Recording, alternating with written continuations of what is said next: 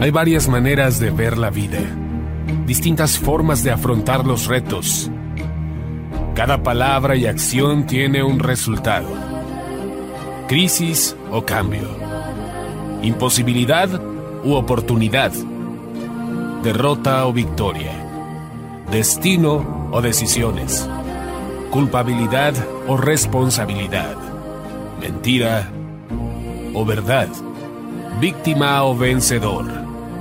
La diferencia se marca en los pensamientos, las ideas y las acciones. Esto es Mensajes de Victoria con Marco Tulio Carrascosa.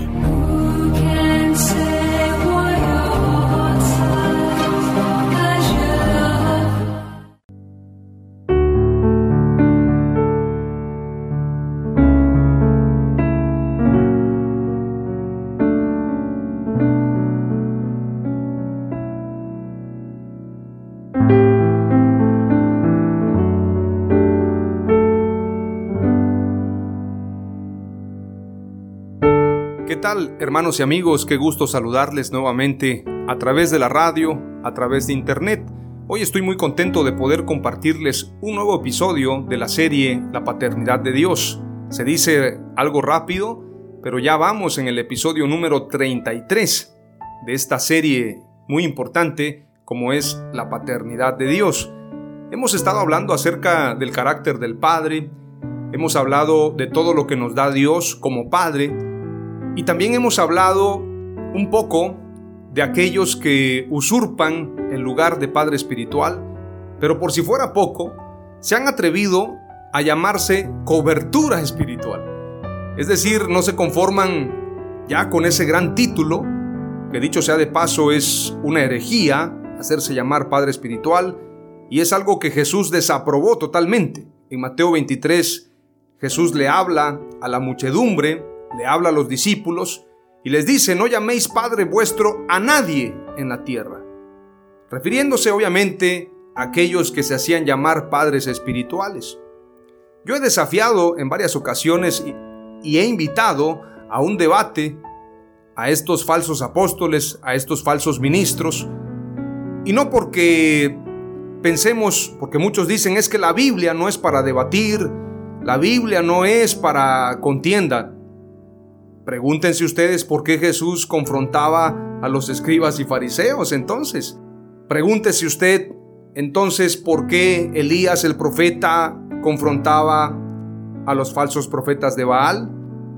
Pregúntese usted también en la escritura por qué el apóstol Judas, obviamente no Judas Iscariote, escribe en esta carta que tiene solamente un capítulo, diciendo, contended ardientemente por vuestra fe.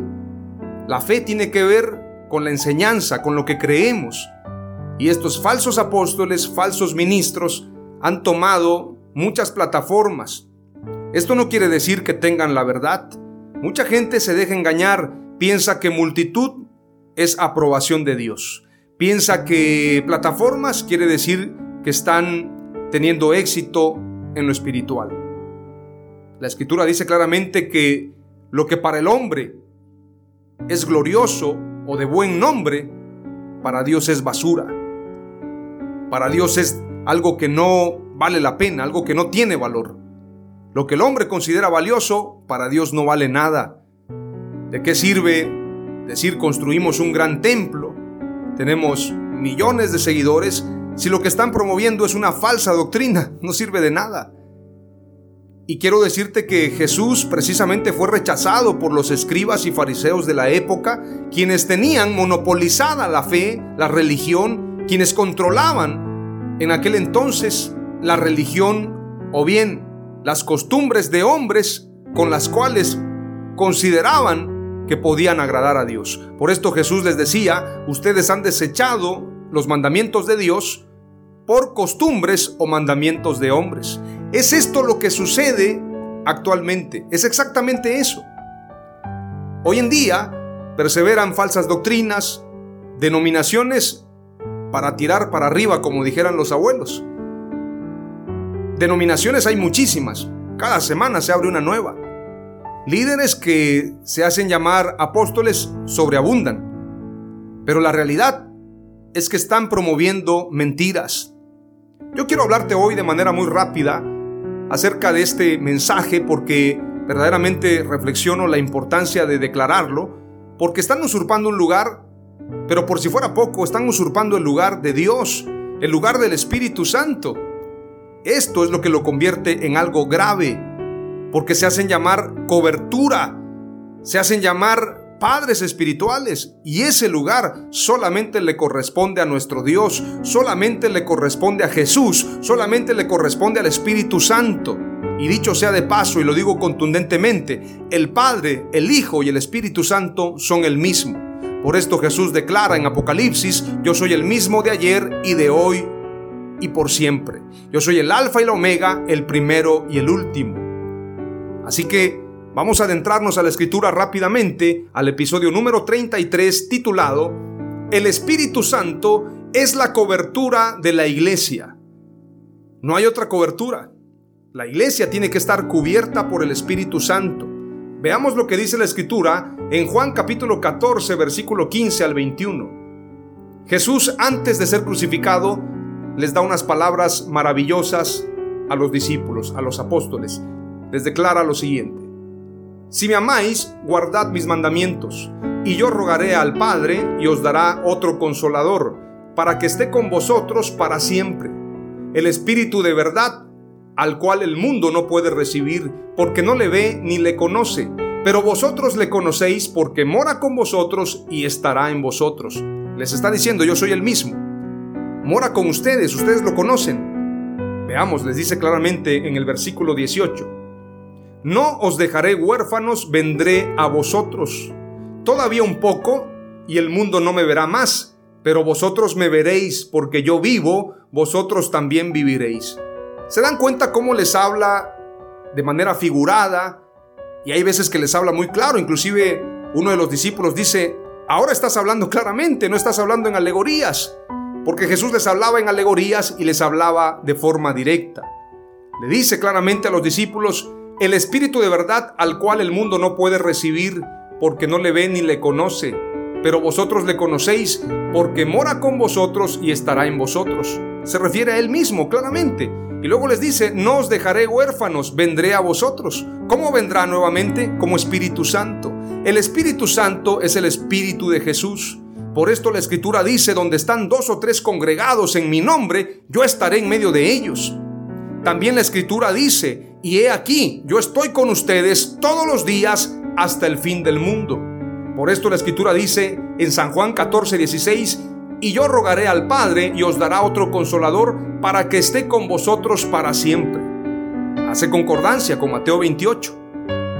Y he aquí que yo estoy con ustedes todos los días hasta el fin del mundo. Vámonos muy rápido, dice la escritura más adelante. En aquel día vosotros conoceréis que yo estoy en mi Padre y vosotros en mí y yo en vosotros. El que tiene mis mandamientos y los guarda, ese es el que me ama y el que me ama será amado por mi Padre, y yo le amaré y me manifestaré a él. Se manifestará el Señor como Espíritu Santo. Hay otros pasajes que nos hablan precisamente de la cobertura del Espíritu Santo. Veamos lo que dice Éxodo 40:38. Porque la nube de Jehová estaba de día sobre el tabernáculo y el fuego estaba de noche sobre él, a vista de toda la casa de Israel en todas sus jornadas. Nube y fuego figura del Espíritu Santo. Espíritu Santo y fuego. La nube representa cobertura y el fuego representa también santidad. Es decir, la nube representa cobertura y el fuego santidad. El fuego purificador. Espíritu Santo y fuego. La nube Shekinah, la nube que cubre. El Espíritu Santo cubriéndonos, el Espíritu Santo sobre nosotros y el fuego representa la pureza, la santidad. Por esto, en Éxodo 40:38, porque la nube de Jehová estaba de día sobre el tabernáculo y el fuego estaba de noche sobre él, a vista de toda la casa de Israel en todas sus jornadas. El Espíritu Santo cubriendo al pueblo de Israel. Números 10:34. Y la nube de Jehová iba sobre ellos de día desde que salieron del campamento. Iba sobre ellos hace concordancia con el pasaje que dice, el Espíritu del Señor está sobre mí. Cobertura es encima de mí. Entonces yo no puedo permitir que otro hombre esté encima de mí, que otro hombre sea mi cobertura. Inclusive utilizan el pasaje que dicen, es como el buen óleo que desciende sobre la cabeza, sobre la barba de Aarón, y se hacen llamar cabezas, y la cabeza es Jesús. Nosotros somos cuerpo. Cualquier hombre así sea un erudito de la palabra, no puede ser la cabeza de la iglesia. Los reformadores como Martín Lutero, como Juan Calvino, como Juan Hus, como Wycliffe, todos estos hombres que eran ultra preparados, hombres que verdaderamente estudiaron, jamás se hicieron llamar padres o coberturas. Es más, Lutero dijo, el día que yo muera, no levanten una iglesia con mi nombre.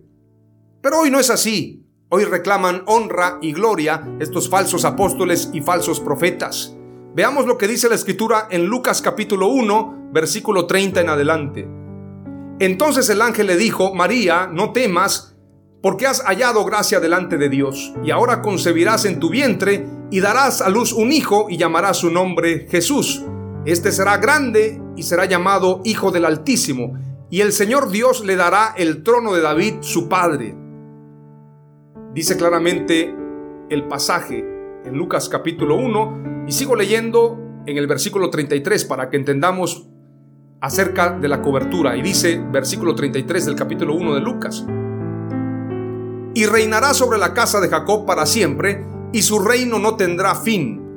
Entonces María dijo al ángel, ¿cómo será esto? Pues no conozco varón. Respondiendo el ángel le dijo, el Espíritu Santo vendrá sobre ti y el poder del Altísimo te cubrirá con su sombra, por lo cual también el santo ser que nacerá será llamado Hijo de Dios. Cobertura y quien nos cubre solamente es el Espíritu Santo. Nadie más puede cubrirte. Es tiempo de una última reforma. Así como cuando Martín Lutero luchó contra esos falsos religiosos de la época, es necesario que se levante una última reforma y podamos transformar y podamos declarar lo que es de Dios y lo que no es de Dios. Hechos capítulo 1, voy a leer también de manera parafraseada, porque aquí se nos habla de la promesa del Espíritu Santo y lo que viene a ser el Espíritu Santo. El Espíritu Santo es la cobertura de la iglesia. Cobertura es también autoridad. La autoridad de la iglesia es el Espíritu Santo, no es el obispo de su congregación, no es el pastor de su iglesia, no es ese falso apóstol, no es ese falso profeta. La cobertura, la autoridad de la iglesia es el Espíritu Santo. Por esto la iglesia, por esto los apóstoles no podían hacer nada hasta que descendiera el Espíritu Santo.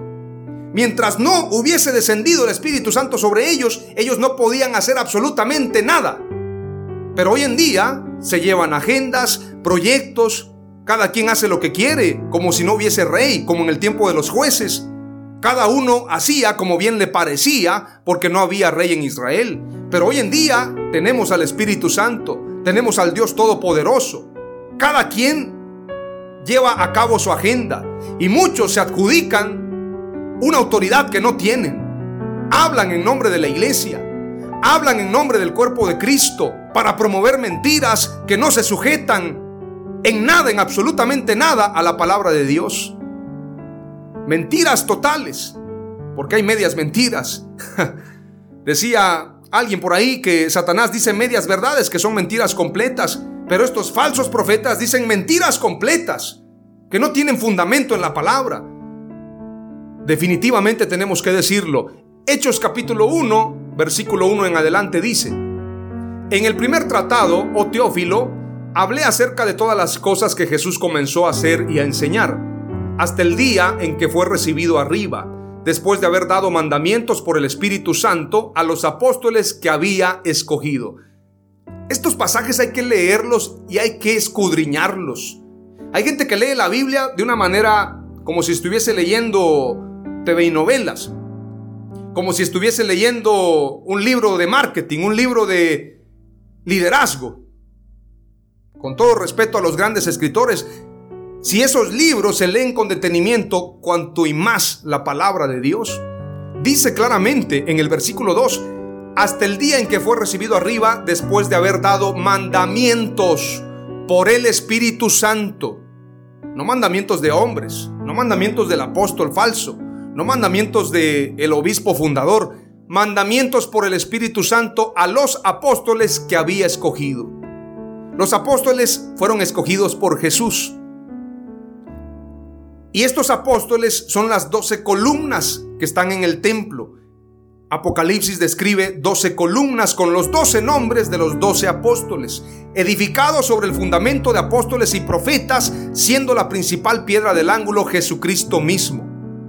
Los apóstoles solamente pudieron haber sido escogidos por Jesús y los requisitos de un apóstol precisamente fueron para escoger a Matías que hubiesen caminado con Jesús, que hubiesen conocido a Jesús y de esta manera nadie que no hubiese caminado con Jesús y no hubiese conocido a Jesús, es decir, no hubiese visto a Jesús, inclusive resucitado, porque también fue un requisito que hubiese visto a Jesús resucitado, ninguno que no ocupara o que no llenara esos requisitos podía ser apóstol. Al apóstol Matías lo escoge el consejo de apóstoles, los once apóstoles que quedaron, y la escritura dice en Hechos 1 que echaron suertes y la suerte cayó sobre Matías, es decir, le pidieron dirección al Espíritu Santo. Algunos teólogos, algunos analistas bíblicos dicen que fue algo precipitado, que debieron esperar al día del Pentecostés. Otros dicen que estuvo bien, aunque Matías no figura mucho, es un apóstol dentro de los doce. Pero después de él ya no hubieron más apóstoles como doce fundamentos. El apóstol Pablo, él mismo declara, yo mismo no tengo derecho de ser llamado apóstol. Pero él se hace llamar apóstol y lo declara porque Jesús lo llamó directamente. Esto es algo que para algunos analistas bíblicos también es un tema de discusión, si Pablo es apóstol o no. Sin embargo, lo más importante es señalar que para ser apóstol, el único que puede constituir a un apóstol es nuestro Señor Jesucristo. Aunque venga un consejo apostólico famoso de Estados Unidos, con cadenas de oro, con relojes Rolex, que sean los grandes famosos y, digan, ahora vengo a constituir un nuevo apóstol, falso. Ni ellos son apóstoles, ni a los que están levantando como apóstoles lo son. Porque para ser apóstol tienes que ser constituido directamente por Jesús, directamente por el Espíritu Santo. Y apóstoles solamente 12, porque solamente hay 12 columnas y 12 fundamentos. Continúo con lo que estoy señalando. Vayamos a lo que dice la Escritura. A quienes también después de haber padecido se presentó vivo con muchas pruebas indubitables, apareciéndoseles durante 40 días y hablándoles acerca del reino de Dios. Y estando juntos les mandó que no se fueran de Jerusalén, sino que esperasen la promesa del Padre, la cual les dijo, oísteis de mí. Porque Juan ciertamente bautizó con agua, mas vosotros seréis bautizados con el Espíritu Santo dentro de no muchos días. Versículo 6. Entonces los que se habían reunido le preguntaron diciendo, Señor, ¿restaurarás el reino a Israel en este tiempo? Y les dijo, no os toca a vosotros saber los tiempos o las sazones que el Padre puso en su sola potestad. Pero recibiréis poder cuando haya venido sobre vosotros el Espíritu Santo, y me seréis testigos en Jerusalén, en toda Judea, en Samaria y hasta lo último de la tierra. Y habiendo dicho estas cosas, viéndolo ellos, fue alzado y le recibió una nube que le ocultó de sus ojos. Esa nube vuelve a aparecer la nube que aparece en el Éxodo vuelve a aparecer aquí. Y en una nube descenderá Jesús. Versículo 10. Y estando ellos con los ojos puestos en el cielo, entre tanto que él se iba, he aquí se pusieron junto a ellos dos varones con vestiduras blancas, los cuales también les dijeron, varones galileos, ¿por qué estáis mirando al cielo? Este mismo Jesús que ha sido tomado de vosotros al cielo, así vendrá como le habéis visto ir al cielo. Luego viene la llenura del Espíritu Santo, la venida del Espíritu Santo, en el capítulo 2, y con esto voy a terminar. Cuando llegó el día del Pentecostés estaban todos unánimes juntos y de repente vino del cielo un estruendo como de un viento recio que soplaba, el cual llenó toda la casa donde estaban sentados.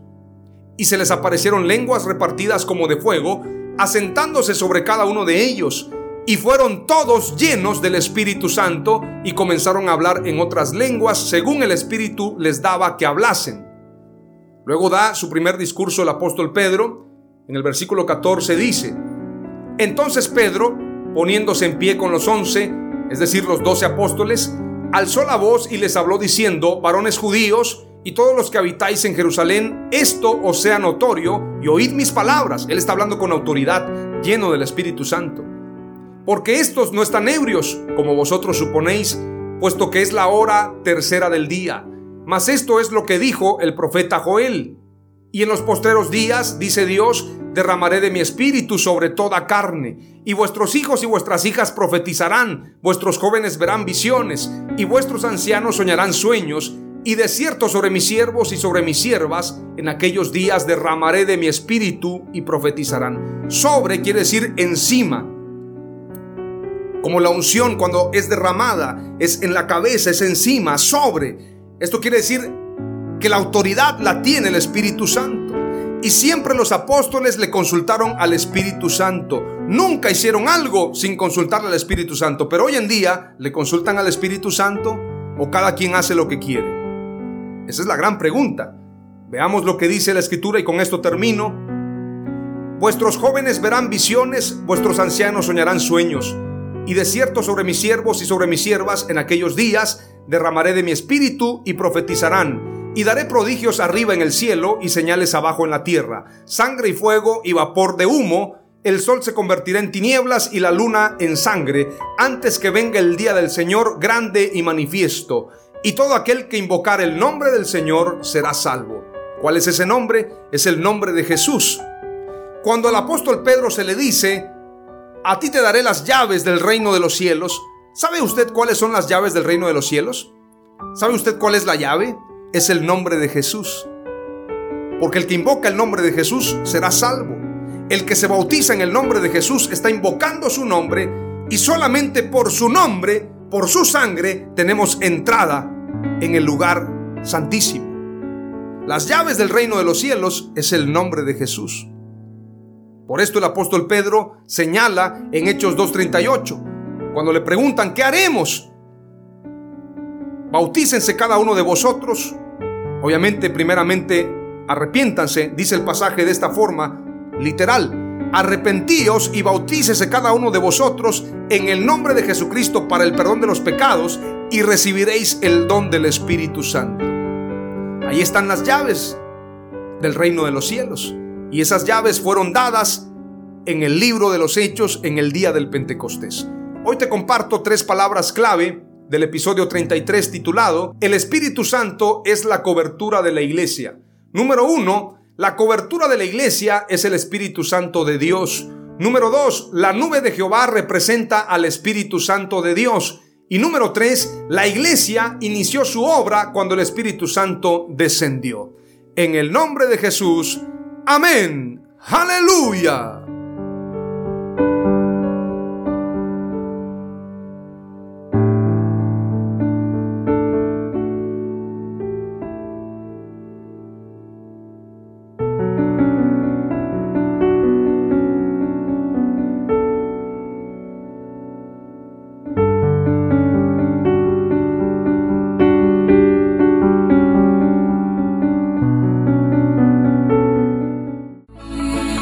Fue Mensajes de Victoria con Marco Tulio Carrascosa. Gracias por escucharnos y seguirnos en nuestras redes sociales. Si deseas invitarnos a tu ciudad, escríbenos por inbox o al WhatsApp 961 66 882 99 961 66 882 99.